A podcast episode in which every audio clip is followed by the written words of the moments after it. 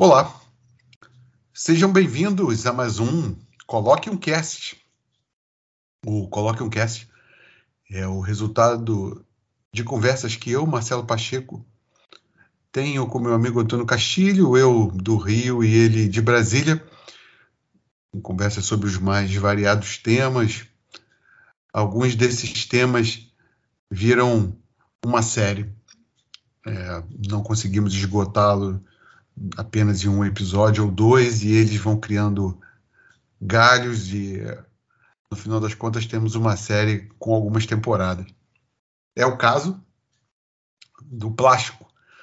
É, hoje temos mais um aspecto dessa, dessa questão a abordar. É, no episódio anterior nós falávamos sobre o legado da humanidade para o planeta.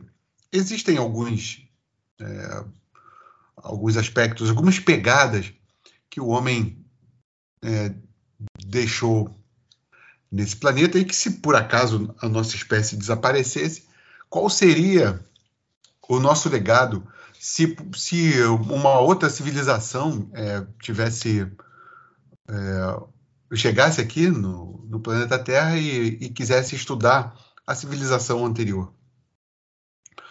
É, no nosso trabalho com metal, né, porque eu acredito que a, a, tecnologia que desenvolvemos, né, a partir de determinado tempo, iria se extinguir.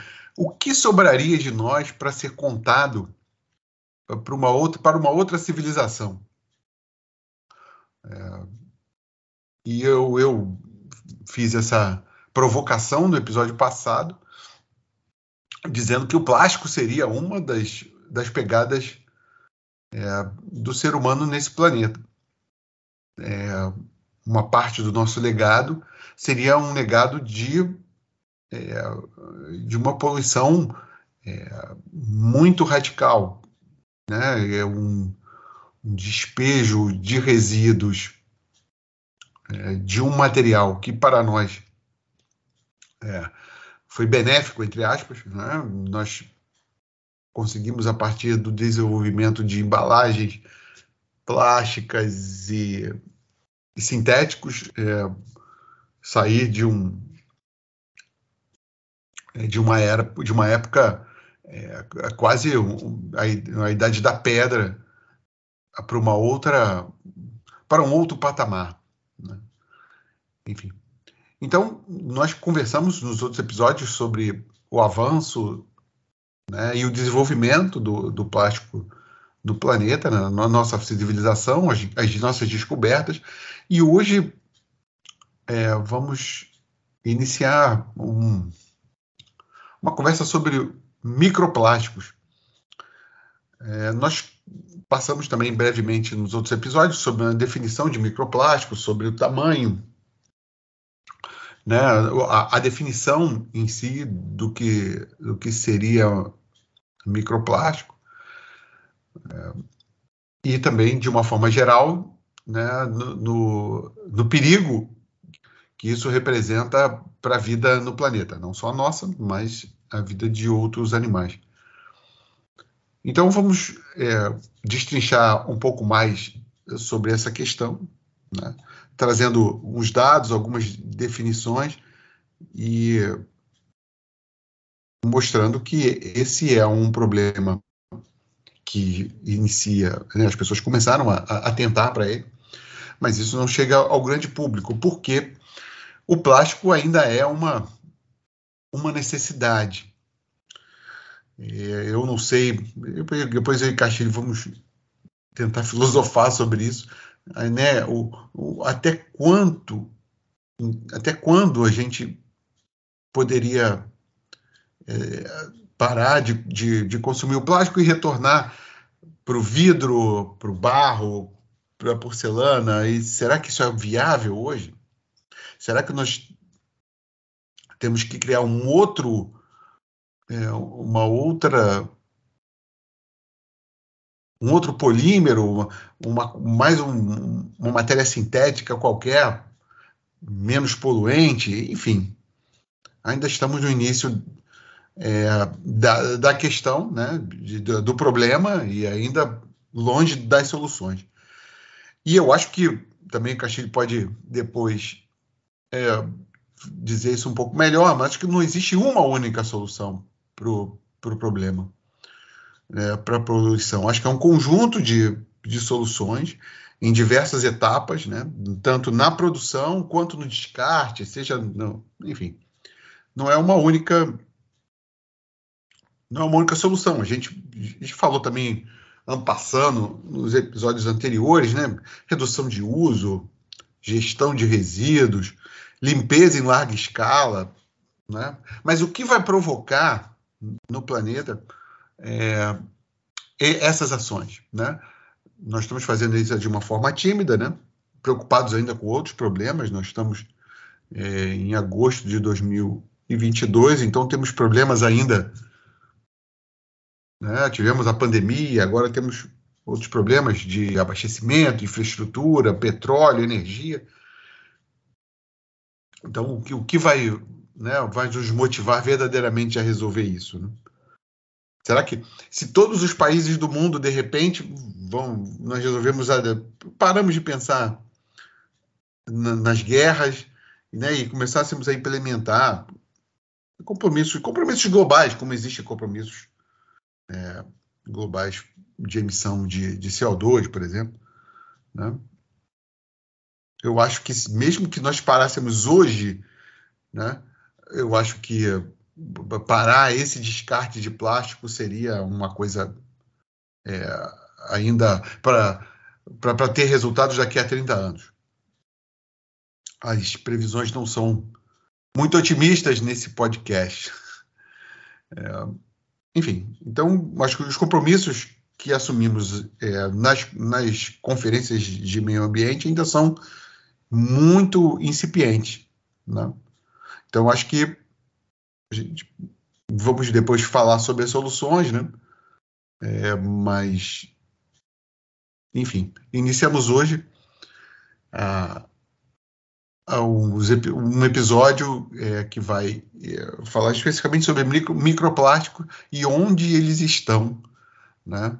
É, de repente ele está mais perto é, da nossa, do nosso cotidiano do que, do que imaginamos.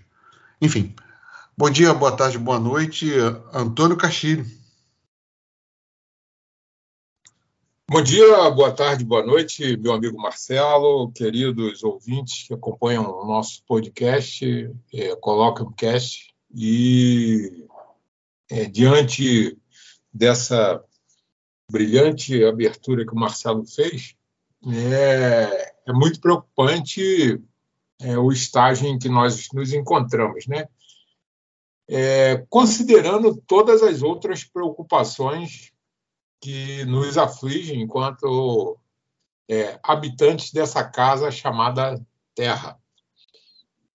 É, Marcelo, nessa chamada, é, ressaltou e, e, enfatizou a questão da disseminação do plástico. Né? Nós já é, exploramos e caminhamos aí algumas algumas passadas, né? às vezes largas, que desde 1950 é, esse achado fantástico, né, que foi muito disseminado pós Segunda Guerra Mundial, nos ajudou muito, diminuiu o nível de infecções nos hospitais, conforme nós já falamos, né?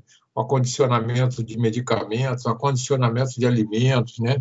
é, no transporte de materiais, né, e até né, nós somos cercados de plásticos aí na nossa vida inteira, né, são os nossos computadores, né, nossos utensílios domésticos, é exemplo do que o homem, no início de sua organização civilizatória, é, utilizava outros utensílios, nós fundamentamos na, na era é, contemporânea é o uso desse elemento fantástico que é o plástico. Mas, é, como tudo, né, nós, no nosso esquenta, começamos a falar, e eu até tava, estava tentando lembrar aqui, falei de Marco Aurélio, né?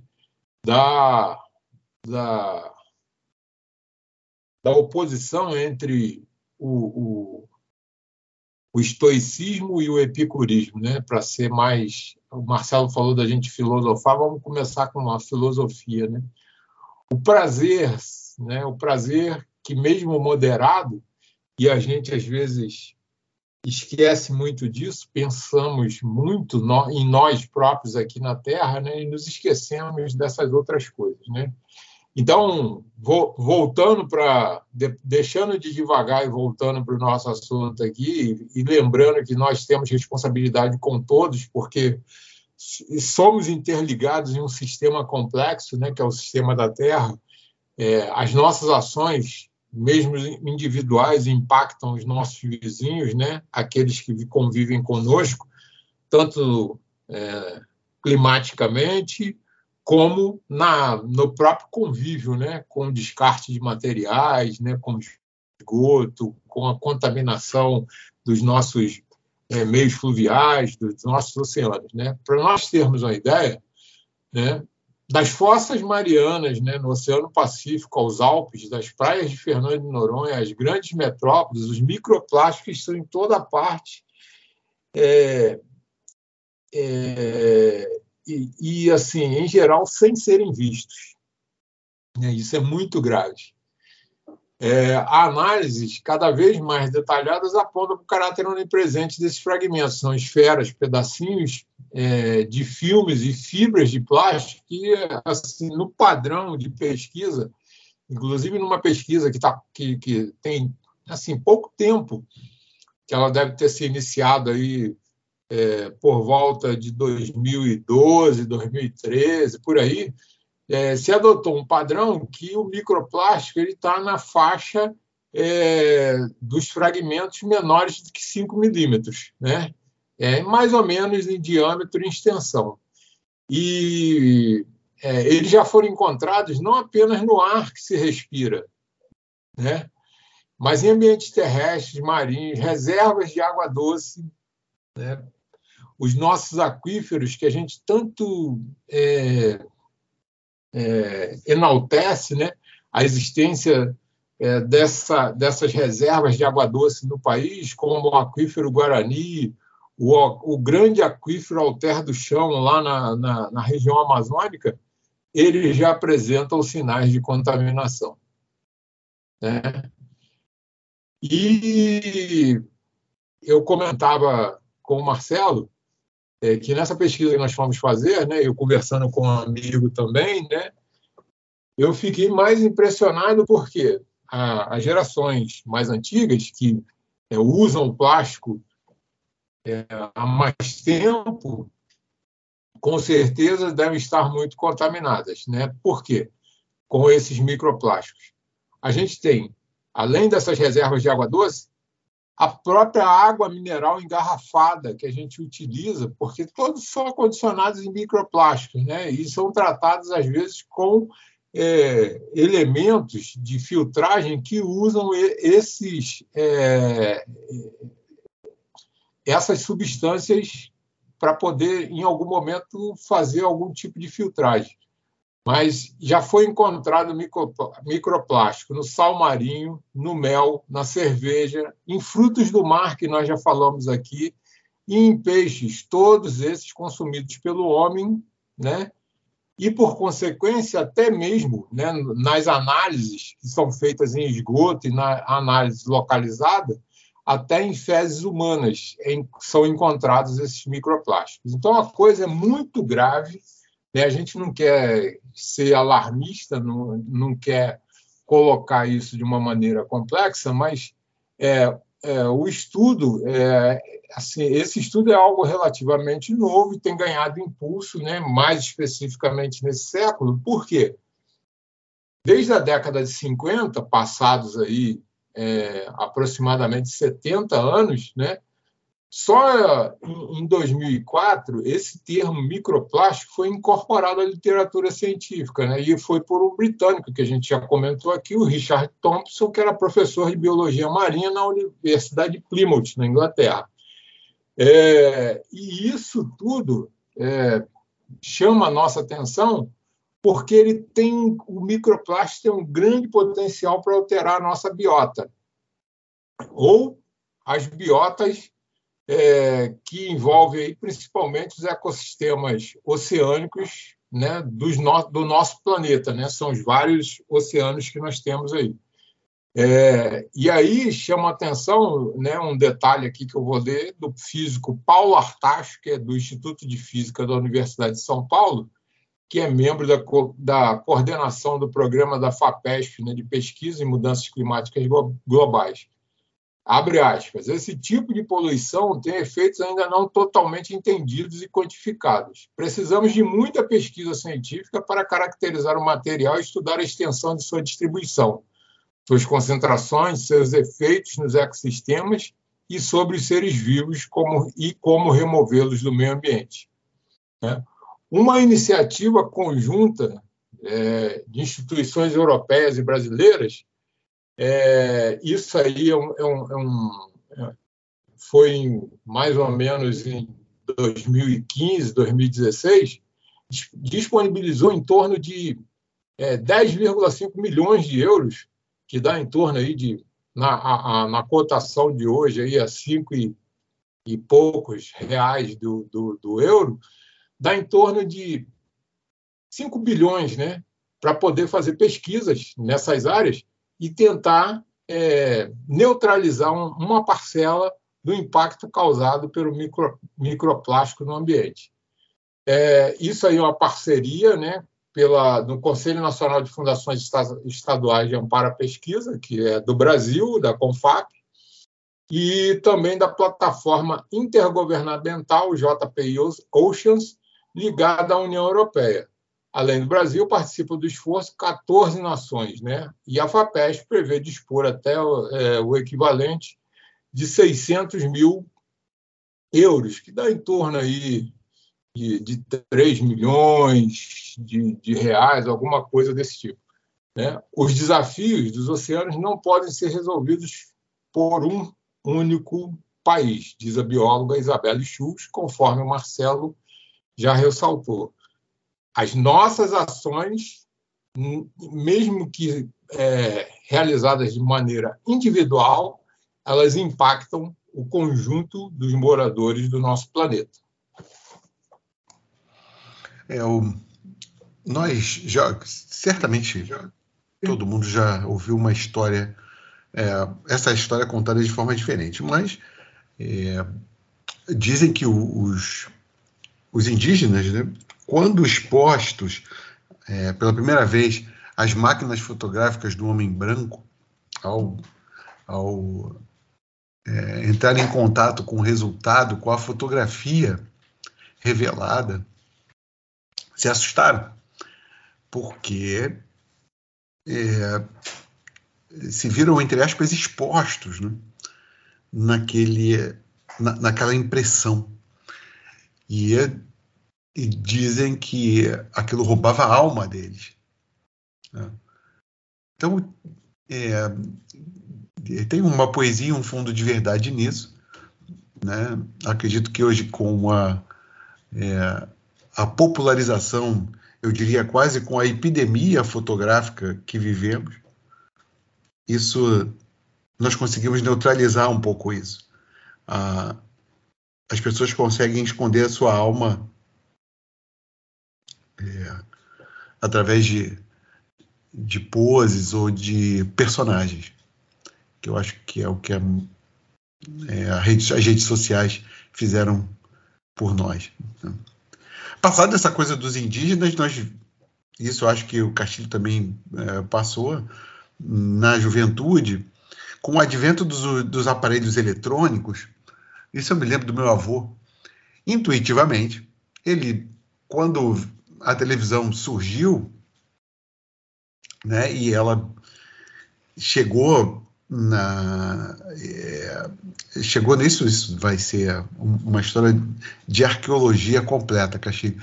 É, quando a televisão chegou, o que o meu avô falava era que era, e depois meus pais, e o Castilho somos lá oriundos do, na segunda metade do século passado, não fiquem perto da TV. Não fiquem muito perto. Isso vai fazer mal à sua vista e isso faz mal a você. A gente não sabe o que está saindo de dentro dessa caixa. Essa era a palavra do meu avô e dos meus pais como eram as crianças. Não fica muito perto disso. Quer dizer, aquilo estava dentro da nossa casa, nós levamos isso para dentro de casa, ninguém nos obrigou. Mas existia um, um pé atrás com os eletrônicos. Hoje, com os, celulares, os celulares eles não eles fazem parte da família hoje em dia, né? Hoje no Brasil já temos o advento do 5G em algumas cidades. E se meu avô vivo estivesse, falaria a mesma coisa.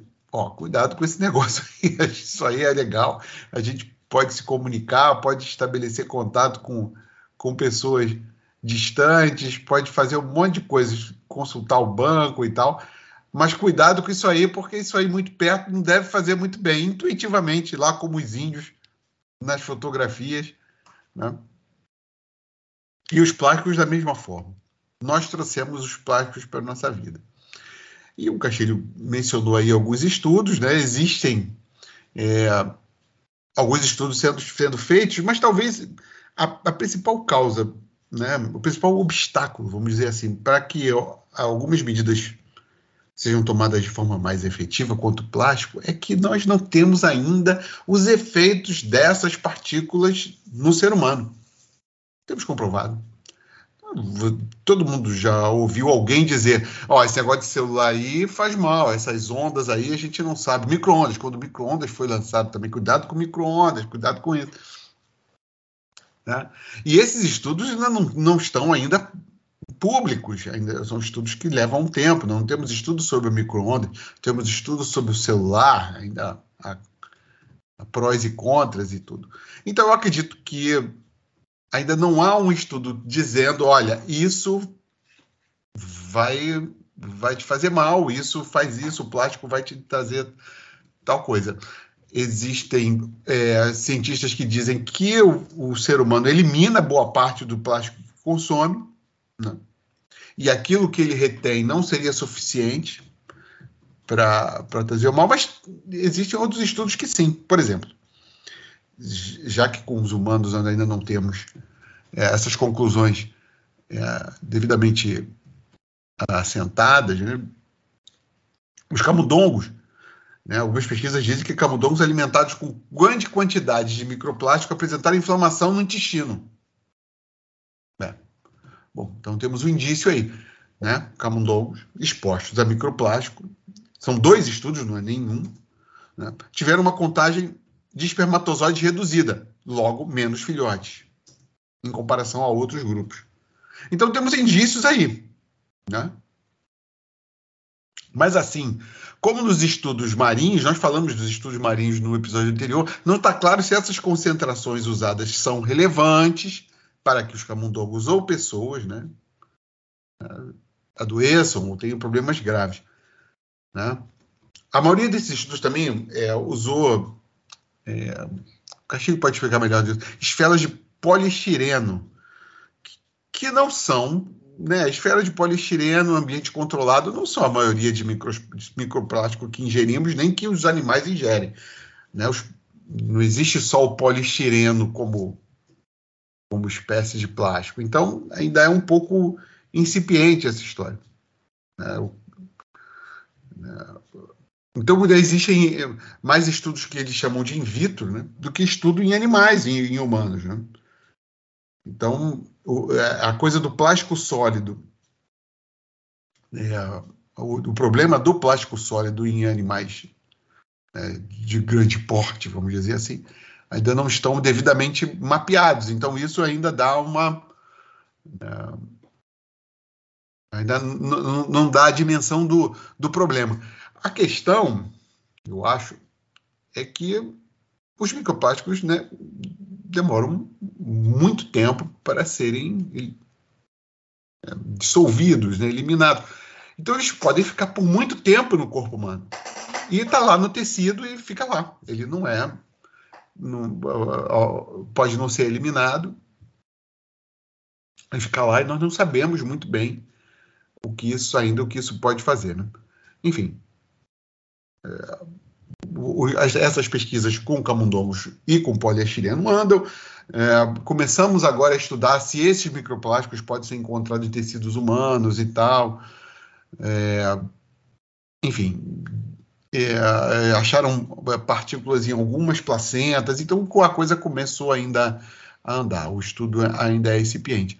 Mas, se vivo fosse, meu avô também mandaríamos tomar cuidado, certo, Caixinha? Perfeito, meu amigo Marcelo. É, é muito boa essa, essa sua observação. Né? E, e isso aí é interessante porque, é, seguindo essa linha, é, não só é, lembrando é, de onde esses microplásticos originam, mas até porque as fontes são diversificadas, a gente já enumerou aqui as sete possibilidades é, dos diversos tipos de, de, de, de, plásticos, né? o poliestireno de alta densidade, de baixa densidade, o PVC, né? que é o polivinil é, cloreto e outros plásticos, né? que são utilizados nas mais diversas condições aí, né? de, de é, desde tubos de é, tubos para condicionar instalações elétricas até como seringas, material e suprimento é, médico, né, essa situação toda. Mas só para a gente ter uma ideia de como isso impacta no dia a dia nossa vida, né, a origem disso, é, micro, as microfibras, que não são novidade para ninguém, há muito tempo já se usa isso nas roupas né, sintéticas, elas se soltam durante a lavagem e acabam chegando aos rios de onde seguem para o mar. Né? É uma fonte, uma delas. É, isso também parte para as estações de tratamento de esgotos que podem reter parte desses microplásticos que ficam misturados no lodo e usados depois na agricultura. Veja, aí já vai para um outro caminho, né? Esse é, é, subproduto da, do tratamento do esgoto, que pode ser utilizado na, na, na, agricultura, ele já vai contaminado porque não se faz uma filtragem para retirar esse microplástico. E as microesferas plásticas, né, isso é um capítulo especial que a gente já comentou, né, que é, são ainda utilizadas em cosméticos em cosméticos e produtos de higiene. Né? E aí esses também seguem por efluentes até as estações de tratamento de água, chegando à população. É, eu fiz uma pesquisa no próprio Congresso Nacional e existe um projeto de lei ainda não aprovado, o projeto de lei 6528 de 2016, é, da lavra do deputado federal do PDT de Minas Gerais, Mário Heringer. Eu não li o projeto na íntegra, peguei ele na diagonal para ver algumas coisas é, relativas ao, ao, nosso assunto. E, é, sumariamente, esse projeto proíbe a manipulação, a fabricação, a importação e a comercialização em todo o território nacional de produtos de higiene pessoal, cosméticos e perfumaria que contenham adição intencional de microesferas de plásticos e da outras providências. Ainda está em tramitação, mas ainda não foi aprovado, porque os interesses são enormes por trás de tudo isso. Né? A gente está é, olhando e apresentando uma ótica mais científica aqui, né, sem envolver o lado, a questão econômico-financeira e política que envolve esses assuntos. A gente preconiza isso aqui na, nas nossas conversas, porque é, inseridas esses, essas óticas de observação, é, com certeza, outros desdobramentos seria a nossa fala aqui, né? mas a gente está olhando só é, esse lado. Mas imaginem né, o quanto é, de envolvimento essa observação econômico-financeira e política envolve os conglomerados que são envolvidos com a produção desses materiais. Né? Eu peço que vocês façam uma reflexão sobre isso. Né?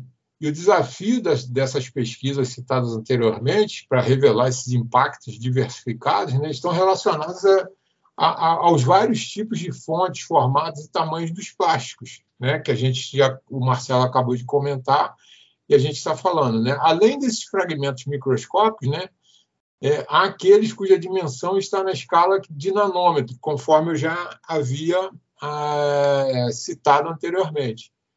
Esses fragmentos nanométricos eles têm valores menores que um milésimo de milímetro.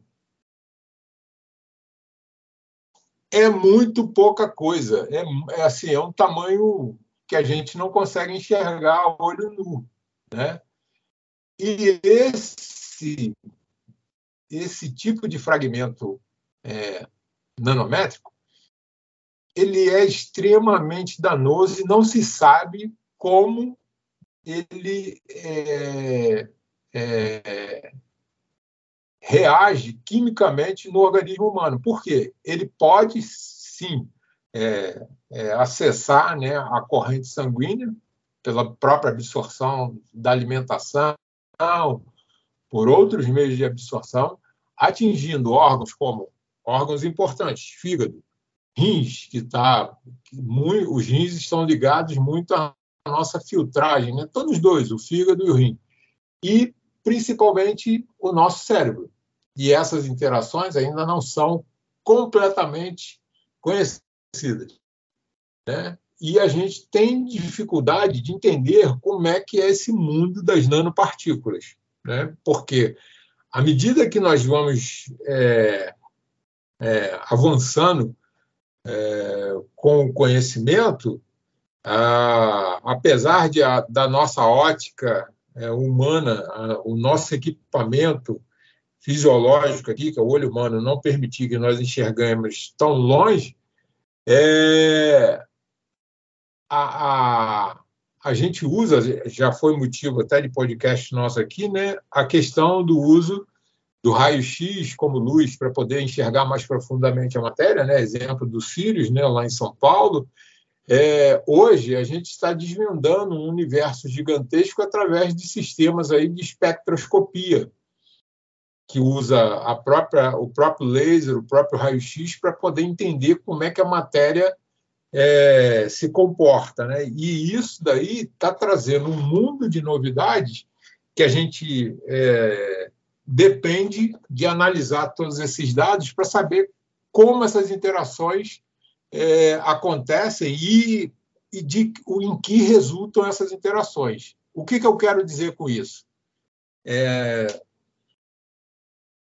eu não posso afirmar porque eu não tenho nenhum estudo científico, né? mas é uma pulga atrás da orelha. Será, a exemplo do que o Marcelo falou, do, da, da orientação do vovô, fique longe da televisão. A exemplo do que nós ouvimos hoje com relação à tecnologia 5G, né? e a exemplo do que a gente já tem é, relatado em estudos científicos em razão da, da queda da acuidade visual em função de nós ficarmos muito tempo expostos à luz das telas dos nossos celulares, das nossas telas de TV, telas de computador e tudo mais, a gente não sabe se essas interações da, da, das partículas nanométricas podem gerar outros tipos de doenças, a exemplo do câncer, a exemplo de outras disfunções orgânicas, até mesmo disfunções a nível é, é, endócrino, que mexe muito com a nossa é, nosso sistema é, hormonal, né? E Nesse aspecto, né, a gente tem é, o estudo do, do, do, do Turra, né, que é lá da, da USP, de 2012, é, junto com o Grupo Internacional de Pesquisas Independentes, que presta assessoria à ONU, o GSAMP, que é o, o, um grupo de experts né, é, de aspectos científicos e poluição marinha, e o foco desse grupo né, que tem grandes desafios, desafios apresentados na área dos plásticos e microplásticos, é, é apresentou, apresentar um relatório orientando né, de como fazer o monitoramento e avaliar o lixo no mar, incluindo os microplásticos. Né? É muito complexo, as dimensões são enormes. Né? Por exemplo, fossas marianas, a gente tem é, tem prospecção de medida ali que ultrapassa a 11 mil metros de profundidade. Como é que a gente vai monitorar a disseminação desse microplástico no ambiente desse? É, então, a gente não sabe o que está fazendo. E o ideal é aquilo que o Marcelo falou logo no início, e que são iniciativas simples que têm ocorrido, a exemplo da proibição do uso é, no Rio de Janeiro já tem algum tempo, aqui em Brasília começou o uso do, do canudo é, é, sustentável, né, que não é o de plástico. Agora, se eu não me engano, no sábado é, próximo passado, é, suspenderam-se o, o, uso né, na, nos supermercados, a distribuição das famosas sacolas plásticas, né, que já vem há algum tempo, né, e elas é, o, o, material plástico que, que compõe essas bolsas tem uma resistência que pode durar até mais de 400 anos, né, para ele poder se degradar. E isso tudo é muito é, desalentador, porque é uma guerra que parece inglória. Né? A gente já falou aqui é, do, da, da, do blister de pneus, né? que é aquele, aquela nuvem invisível do atrito do pneu, né, que é a borracha, um, um outro tipo, um outro composto de borracha, que forma isso e a gente aspira e entra pela na, na nossa hematose, que é realizada a nível alveolar, e a gente absorve isso de nível pulmonar é, e aí a gente, conforme eu falei, a gente não sabe quais são os desdobramentos dessa interação dessas micropartículas, é, que é outro tipo de micropartícula, diferente é, desse material, outro material plástico que a gente falou, apesar de que a gente tem, quem nunca viu matéria é, na mídia informativa, aí, nos jornais, onde nós encontramos é, pneus e outros materiais jogados aí nas nossas fontes fluviais e no próprio oceano, nas próprias regiões costeiras do nosso país. Né? Então, é, só para a gente ter uma ideia, é, 75 dos 75% de mexilhões, né, em, é, em, uma determinada área de pesquisa realizada por esse grupo que eu citei, né, e eles fizeram uma pesquisa na região do litoral paulista, mais especificamente em Santos, é, pellets, que são essas pequenas esferas usadas para produzir materiais plásticos, é, enterrados, é, foram encontrados né, enterrados até dois metros de profundidade na areia da praia, indicando um problema muito maior do que o pensado até então. E, e, e esses 75% de mexilhões tinham registro de injeção, ingestão de microplástico. Né? Então, veja, o mexilhão ele tem uma característica interessante que ele parece até um filtro, né? Que a, a água passa por ele, ele, ele usa a água para poder se alimentar e tudo mais. Então é, é muito grave essa questão. É o panelas de alumínio e frigideiras de teflon. É, são é, dupla de ataque é, na cozinha brasileira e que foi isso é esses sim, né, é, devidamente divulgados, né? Panelas de alumínio, por exemplo, estão em talvez 90% das cozinhas brasileiras. Ninguém é, pode negar, elas esquentam rápido. É, então, é, a população vai utilizá-las, elas esquentam rápido, a comida se mexe rápida e tudo. Né? Mas você, todo mundo, né, em algum momento escutou os problemas, né, que trazem é, o preparo de alimentos em panelas de alumínio. Então, aos poucos, elas vão sendo substituídas e retiradas do mercado. O problema ainda é o custo. Ainda temos é, não temos ainda um, um material saudável e de acesso mais popular. Né? Frigideiras de Teflon foram também banidas pelos fabricantes. Agora nós temos o Starflon, isso é uma outra história também, que vai dar um outro podcast. Porque o que é o Starflon, qual é a diferença dele para o Teflon e tudo, mas os próprios fabricantes. Esses são dois casos, né? Que, onde o fabricante, por pressões é, de organismos internacionais, começaram a substituir né, é, é, os seus produtos é, com, é, cuja composição né, é, tem esse material. Então, talvez né, isso demore um pouco mais com plástico, porque esses utensílios de cozinha também vamos aqui, de, depois podemos elocubrar sobre quantas pessoas cozinham no, no, mundo hoje, mas enfim, isso é um outro, um outro, outro problema.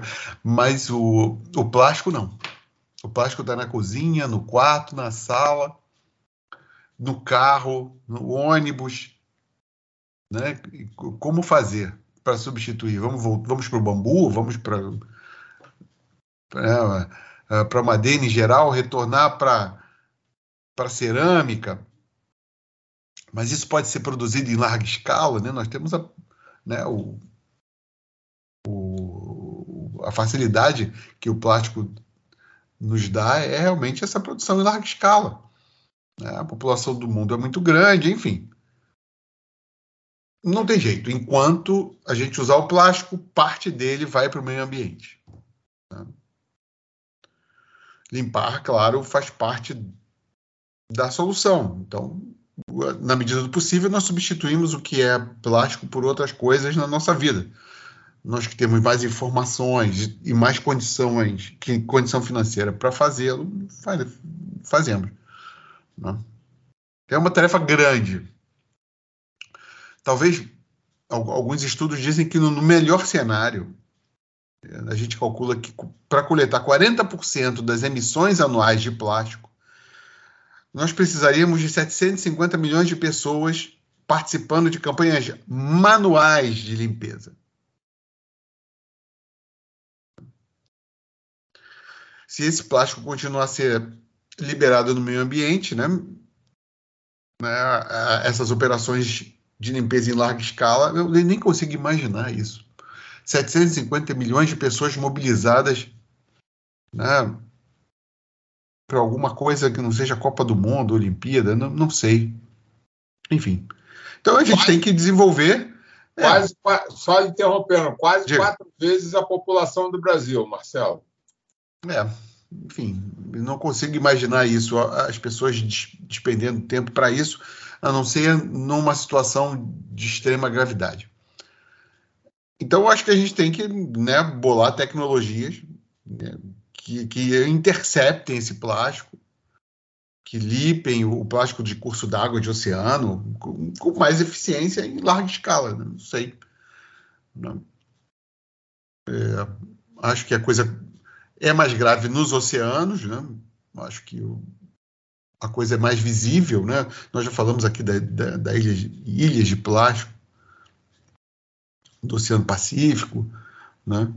Então enfim, agora se iniciaram, né, as nações iniciaram a assinatura de compromissos globais e tudo, para tentar conter o problema e evitar que esses danos sejam maiores ainda.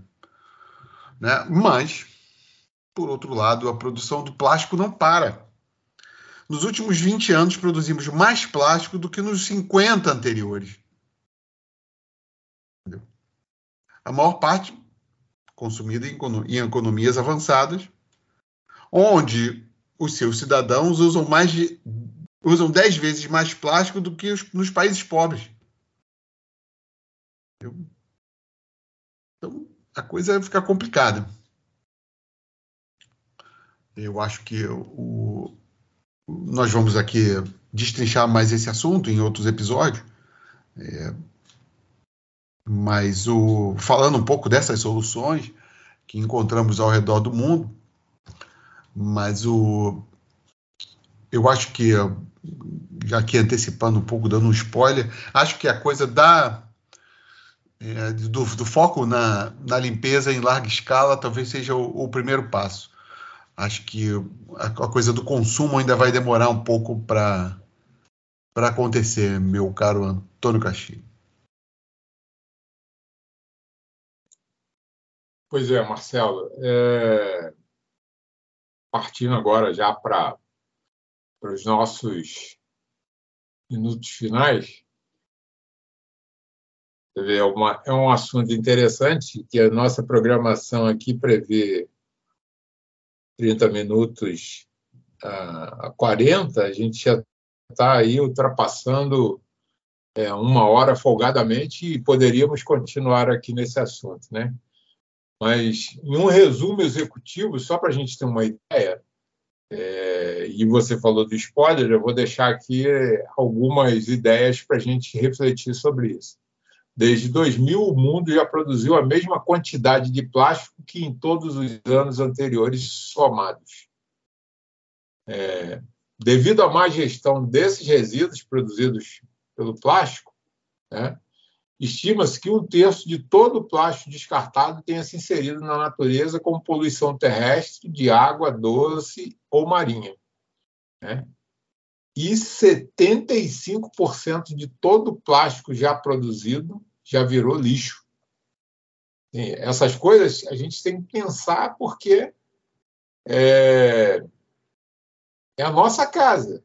Né? o plástico se tornou onipresente na natureza, criando, criando um grande desafio para o mundo natural, para a sociedade e para a economia global. Né? É, é uma questão, é, não é minha, não é sua, ela é nossa questão. A poluição plástica carrega um custo que não é arcado por todas as partes que lucram com a produção e utilização do material. É outra reflexão interessante essa. A gente já deu a palhinha aqui, né?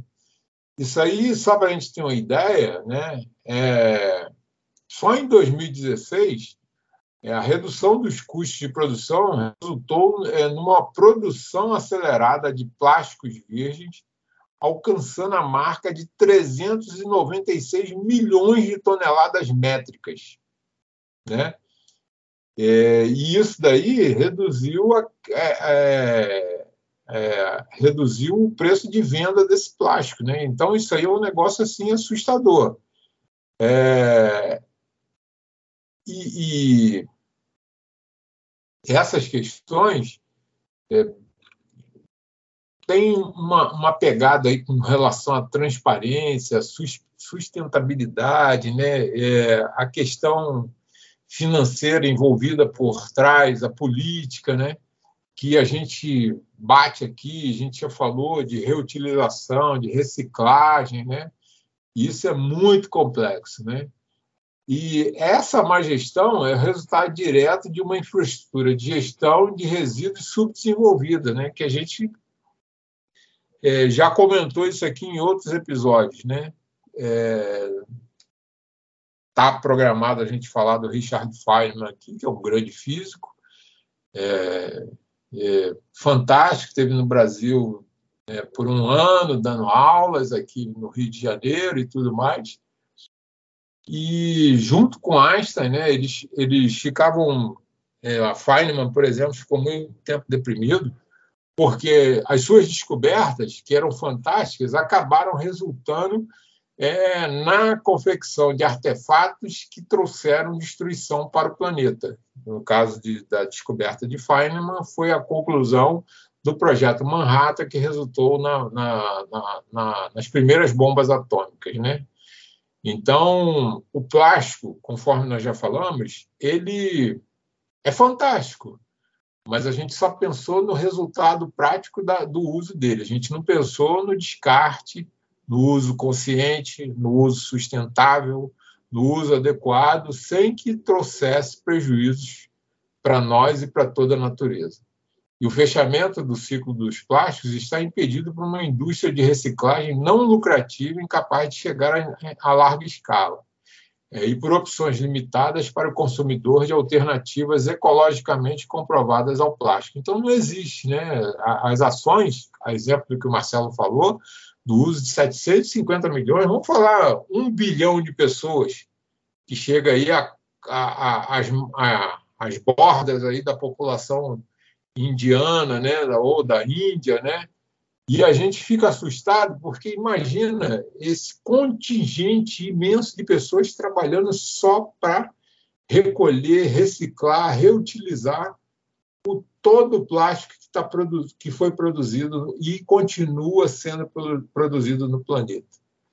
É, se, e se os negócios continuarem como é vem continuando desde o início do ano 2000, conforme nós já citamos aqui, espera-se que o sistema do plástico dobre a quantidade de poluição plástica no planeta até 2030, sendo os oceanos os mais visivelmente afetados. A gente já, já, já ressaltou isso daqui. Né? Então, essas, esses tópicos a gente é, chama atenção é, porque a gente ah, é, eu, individualmente, vou mudar o planeta? Muda. É a ação de cada um de nós é que faz essa diferença. Né? Então, a gente tem que conscientizar né, os nossos é, descendentes, nossos herdeiros, nossos é, vizinhos, e, e, essas ações afirmativas vão auxiliar não só a, a, nós, mas como ao planeta como um todo. E Marcelo, esse não se esgota aqui. Com certeza tem muito mais ainda para a gente falar. É isso, meu caro Antônio Castilho. Vamos é, guardando para os próximos episódios é, a sequência é, desse assunto.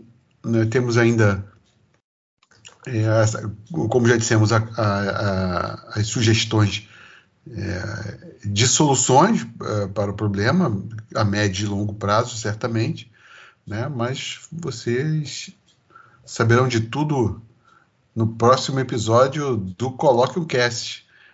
É isso aí, meu caro. É, bom dia, boa tarde, boa noite para todos e fechamos aí com o Antônio Castilho.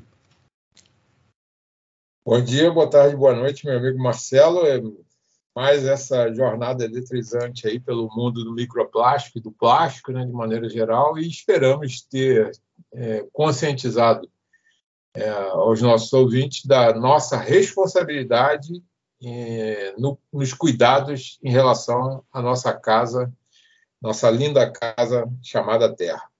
Bom dia, boa tarde, boa noite. É isso. Até o próximo episódio do Coloque um Cast.